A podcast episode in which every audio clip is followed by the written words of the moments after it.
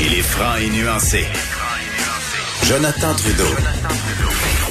La politique lui coule dans les veines. Vous écoutez Franchement dit. On le sait, on est en renégociation des conventions du secteur public. En fait, les conventions qui sont qui sont échues. Et malgré la pandémie, ça continue euh, à négocier. Et le premier ministre qui a un ton souvent assez dur envers euh, les syndicats et la FTQ même, qui a appelé le gouvernement du Québec hier à mettre fin à sa campagne de dénigrement et tu le sais, Maude, moi, je, je, suis toujours ouvert à donner la parole, à écouter les doléances des syndicats. On a parlé à Jeff Bigley tantôt. Et là, on enchaîne. Ben oui, absolument. On enchaîne avec nul autre que le président de la Fédération des travailleurs du Québec, de la FTQ, Daniel Boyer, que je joins au bout du fil. Monsieur Boyer, bonjour. Bonjour, Monsieur Trudeau.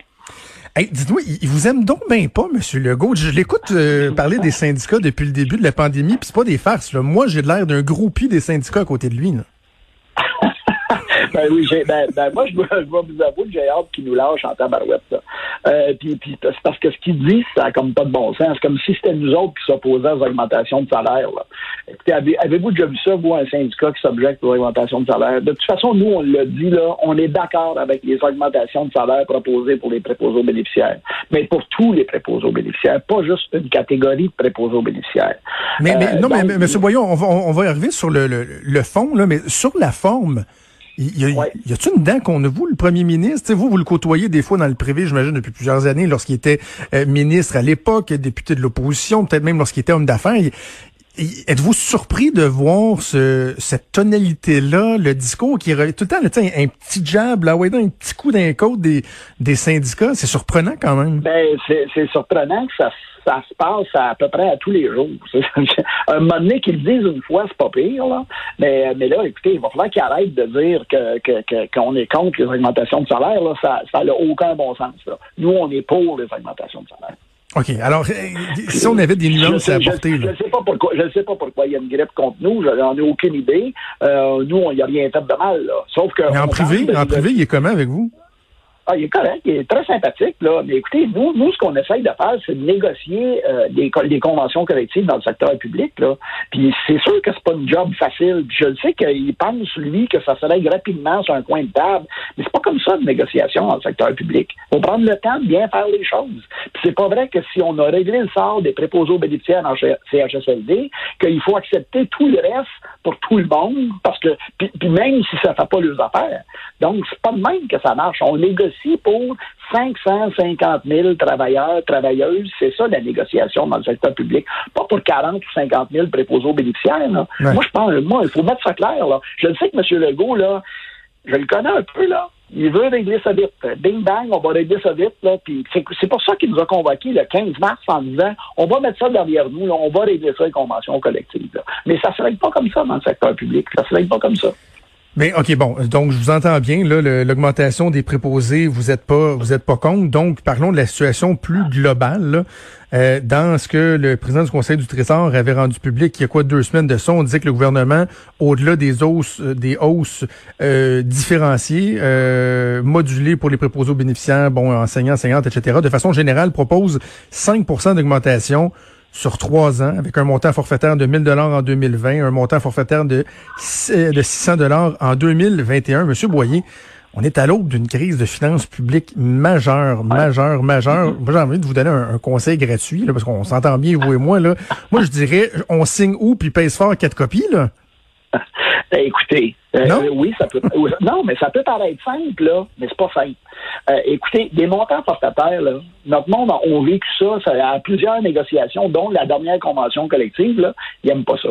On est-tu capable? Puis c'est la même affaire pour les préposés aux bénéficiaires, la proposition qui est sur la table, c'est une patente qui est traficotée euh, avec quatre patentes pour arriver à 26 piastres de l'heure ou à peu près, là. Si le monsieur Legault, il veut offrir 26 piastres de l'heure aux nouveaux préposés aux bénéficiaires, là, ben, qui mettent donc les échelles salariales à 26 de l'heure. Là, ils Pourquoi ils le font pas? Ben, je ne sais pas. Moi, c'est ce qu'on c'est ce qu'on lui pose comme question. Là, là ce qu'on a, là, c'est 1,75% d'augmentation, une rémunération additionnelle, une majoration de traitement, plus une prime en CHSLD. On a quatre patentes pour arriver à 26 de l'heure. C'est compliqué en tabarouette, ça. S'il veut augmenter les salaires, ben, qu'il augmente mais qui augmente les salaires de tous les préposés aux bénéficiaires. Puis, il faudrait peut-être, parce que nous, quand on fait nos assemblées, à vertu du Code du travail, puis on est des institutions démocratiques, là, un contrat de travail, c'est accepté par la majorité de nos membres. Ben, la majorité de nos membres, là, c'est pas juste des préposés aux bénéficiaires. Je vous viens de vous le dire, là, il y a 550 000 travailleurs, travailleuses, puis à peu près 50 000 préposés. Donc, la grande majorité du monde, là, ils sont pas préposés. Puis eux autres, là, ça fait pas leurs affaires, les augmentations qui sont, qui sont proposées. Puis peut-être que c'est, peut-être que vous signeriez, euh, ça demain matin ou là, là, mais le gouvernement n'a pas bougé de sa proposition initiale qu'il a déposée en décembre. Puis en décembre, on n'était pas en pandémie, là. Oui, mais la situation, elle, a bougé pas à peu près, M. Boyer. Moi, je trouve, sincèrement, puis je dis pas ça pour, euh, euh, pour, pour vous achaler, là, ou, mais, ou, pour être sarcastique, mais la situation financière du gouvernement a tellement changé. On se dirige tout droit vers une crise majeure, majeure de finances publiques à Québec comme à Ottawa. J'ai quasiment envie de vous dire que, puis je me fais un peu le porte-parole de bien des gens, vous disant, vous êtes, vous êtes quasiment chanceux que la même offre reste à la table, non? Ben oui, on peut faire cette lecture-là, mais en même temps, ce que je vous dis, s'il y a une crise, si vous dites qu'il y a une crise économique majeure, là, moi je vous dis qu'il y a une crise plus que majeure dans nos services publics, entre autres en santé. Puis ça, si on règle pas ça, parce que c'est pas juste par, en augmentant les salaires des préposés bénéficiaires qu'on va régler tout ça. Là. Il faut également travailler ces conditions d'exercice d'emploi. Bon, ça peut être une bonne nouvelle qu'on va embaucher 10 000 préposés bénéficiaires demain matin. Là. Euh, oui, ça va faire des bras supplémentaires. Il va en rester combien au bout du processus qui vont, qui vont rester là pendant 4, 5, 6, 7 ans, 10 ans, 20 ans, puis qui vont faire carrière comme préposés? Je ne sais pas. Je ne sais pas, mais il va falloir améliorer les conditions d'exercice d'emploi parce qu'au moment où on se parle, au moment où on se parle, il y a 50% des nouveaux préposés ou bénéficiaires qui arrivent dans le réseau qui quittent dans les cinq premières années. Parce que les conditions d'exercice d'emploi n'ont pas de bon sens. Ben, écoutez, a la même affaire pour, là, je vous parle des préposés, là, mais ça a la même affaire pour beaucoup de types d'emplois parce qu'il y a un problème d'attraction puis de rétention. Donc, si on fait pas mais, monsieur Boyer, vous êtes... Pas des... Oui je reconnais l'habile communicateur en vous parce que c'est vous-même depuis le début de l'entrevue qui avez élargi aux 500 000 personnes que vous représentez à deux reprises. Mais lorsque je vous parle de la situation globale qui est quand même euh, loin d'être aussi catastrophique que dans le milieu de la santé, là, oups, là, vous, là, là, vous me ramenez ça au milieu de la santé. Et ce qui et je trouve justement ce que ça met en lumière, c'est l'importance d'avoir des, des, hausses différenciées. Mais lorsqu'on parle, par exemple, du travailleur du secteur public, là, les, les fonctionnaires qui, qui sont en, télétravail, ceux qui ont carrément pas travaillé, ces gens-là, là, dans l'œil du public, euh, on, a l'impression plus que jamais qu'il y a une valeur particulière à leur emploi. Là. Ceux qui ont gardé leur salaire là, pendant la pandémie, moi je suis de ceux qui ont, qui ont défendu ça. Je disais non, non, c'est correct, on veut des gens qui vont être là pour la relance économique. Mais là, vous êtes quand même mal placé pour dire, ben ces gens-là à 5% sur trois ans, plus des forfaitaires, c'est pas suffisant, je veux rien savoir. Ah, non, mais ah, là, on peut se parler des gens de la santé, on peut se parler des gens de l'éducation, on peut se parler de notre fonction publique. Pensez-vous que ces gens-là se pognaient le beigne avec un salaire garanti? Tous les programmes qui ont été mis en place de soutien, autant au fédéral qu'au provincial, qui c'est vous pensez qui les gère, ces programmes-là, si ce pas des fonctionnaires? Absolument. Vous pensez bon, ben, oui, mais c'est parce que si, oui, on les a payés, puis oui, on a une sécurité d'emploi, mais parce qu'on en a besoin. Écoutez, je, peux bien dire, là, on, enlève la sécurité d'emploi aux préposés aux bénéficiaires demain matin. J'ai pas besoin de les enlever ou de les donner. On en manque. Et c'est à vos liens, cette sécurité d'emploi-là. J'ai besoin de ce monde-là. On a besoin de ce monde-là dans nos services publics. C'est pour ça que je comprends pas la logique. Là. Ben oui, je comprends qu'ils ont continué à être payés. Une chance qu'ils ont continué à être payés parce qu'on a drôlement besoin d'eux autres. On a besoin que ces Absolument. J'ai pas dit le contraire. J'ai pas dit le contraire. Je vais juste vous dire que dans votre dans votre bataille pour l'opinion publique, parce que souvent c'est c'est ça qui fait bouger le gouvernement. Là, on le sait vous et moi. Et votre position, elle, elle est pas nécessairement favorable. Les gens trouvent pas nécessairement que si on enlève bon les, les, employés du secteur de la santé particulier, tout ça, ils trouvent pas que les employés de la fonction publique en ce moment sont désavantagés par rapport à ceux qui sont dans le privé, qui n'ont pas d'emploi, qui n'ont pas eu d'emploi, qui n'ont pas de garantie d'emploi. Donc, c'est sûr que les gens vont s'attendre à ce que vous soyez pas trop gourmand dans un contexte aussi particulier que celui-ci. Écoutez, je, je, vous dis pas oui, je vous dis pas non, là. Mais là, je vais encore vous ramener à la santé, mais je peux vous ramener aussi à la fonction publique, à l'éducation. Dans la santé, on peut bien dire que le monde a gardé le salaire, une chance qu'ils ont gardé le salaire. Dans quelles conditions ils travaillent, ce monde-là, au moment où on se parle, là? Des gens, des gens qui ont peur parce qu'on fournit pas suffisamment de moyens de protection individuelle, qui s'en vont dans des zones chaudes où la maladie est présente, qui voient là, de leurs yeux vus là, c'est un virus, là, mais ils voient la maladie qui a attaqué les personnes, les personnes âgées entre autres là. Écoutez, il y, a quelque chose là, il faut, faut, être conscient de ça là. Puis je suis pas en train de vous dire que Absolument. Euh, que, tout ça se monnaie, je vous dis qu'il y, a des conditions d'exercice d'emploi auxquelles il faut voir. C'est pas juste une question de rémunération. Oui, il y a la rémunération, mais il y a aussi des conditions d'exercice d'emploi. Puis vous pensez, là, on peut se parler des préposés, là, c'est le sujet de l'heure, là. Mais pensez-vous qu'un préposé à l'entretien ménager dans un hôpital ou dans un CHSLD, c'est pas important par des temps qui courent, vous? Ben, moi, je pense que c'est important. C'est important que ça, tout soit propre et impeccable. Absolument. Encore plus, plus qu'en temps normal. Donc, euh, ben, il, nous en manque aussi des préposés à l'entretien ménager, puis il nous, en, il nous en manque aussi du monde au service alimentaire. on a un problème d'attraction puis de détention à peu près à tous les types d'emplois. Donc, c'est pour ça qu'on vous dit que le 1,75, 1,75, 1,5, on peut bien signer ça demain matin, là. On vient de rien régler. Parce que vous attirerez pas du monde avec ça. Puis expliquez-moi là comment un préposé en CHSLD va gagner demain matin 26 piastres de puis qu'un préposé en centre hospitalier demain matin au salaire d'entrée là, ça va gagner 20 piastres 55.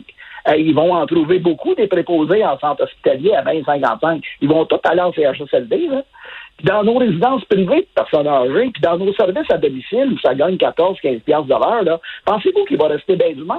Ils doivent tout être inscrits, ils doivent être Mais est-ce que, est-ce que, est-ce que donc, M. Boyer, est-ce que vous seriez ouvert, là, à ce que tous les, les corps de métier que vous venez de me nommer, là, les préposés aux bénéficiaires, les préposés à l'entretien ménager, les infirmiers, les infirmières, on pense euh, au secteur de l'éducation aussi où il y a des gens qui sont sous-payés, est-ce que vous seriez prêt vraiment, là, à ce qu'on fasse un effort pour qu'il y ait des offres différenciées. Là, on a parlé des préposés aux bénéficiaires. Ben oui. Ça grèche un peu, mais ça, passe. Mais parce que moi, j'essaie de faire la différence avec vous entre les gens que vous mentionnez, qui effectivement, dans la plupart des cas, sont pas assez payés, leurs conditions de travail sont difficiles, et quand même, tu sais, une masse critique de fonctionnaires que je respecte. J'ai travaillé au gouvernement. la grande majorité, ce sont du bon monde, mais que les gens se disent, eux, en ce moment, c'est pas les premiers au top de la liste d'aller chercher du 6, 7, 8, 9 est-ce qu'on devrait vraiment se concentrer pour faire des offres différenciées, faire la part des choses?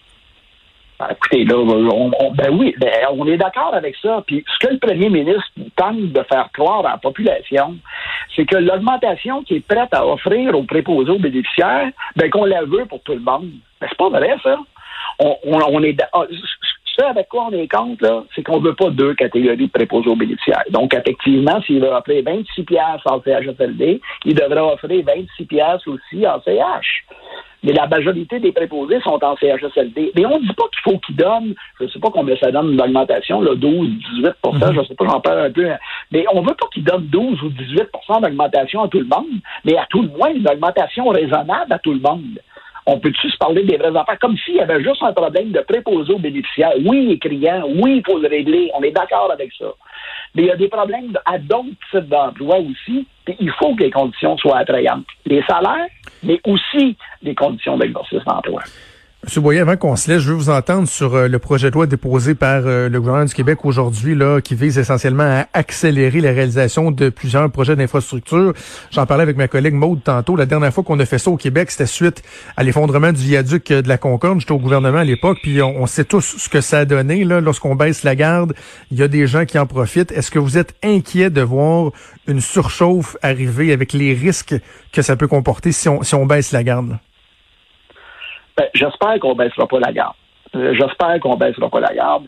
Euh, on, veut accélérer des investissements en infrastructure. Puis quand le, privé peut pas supporter une, croissance de l'économie, ben, il faut absolument que le secteur public s'en charge. Et c'est pour ça que le gouvernement a pris euh, a pris la, la voie de dire on va investir dans nos infrastructures. On est d'accord avec ça.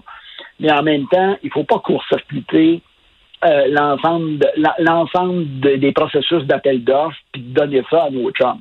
Ça, il faut pas ça. Il faut avoir un processus sérieux, peut-être un processus un peu plus allégé qu'il l'est au moment où on se parle, mais un processus sérieux où il n'y aura pas d'amis. Ça, c'est ce qu'on souhaite. Parce que c'est l'argent du public en bout de piste. Ah oui. Absolument, absolument. Ben, écoutez, Monsieur Boyer, on va passer le message au Premier ministre. Là. Arrête d'être si dur avec vous. Vous êtes par là, on est capable de se jaser, nous autres. Là. On, le démontre. Ben, tout à fait, tout à fait. On s'entend même à plusieurs égards. absolument. C'est toujours un plaisir. Daniel Boyer, président de la FTQ. Merci, à bientôt. Salut bien. Merci, au revoir.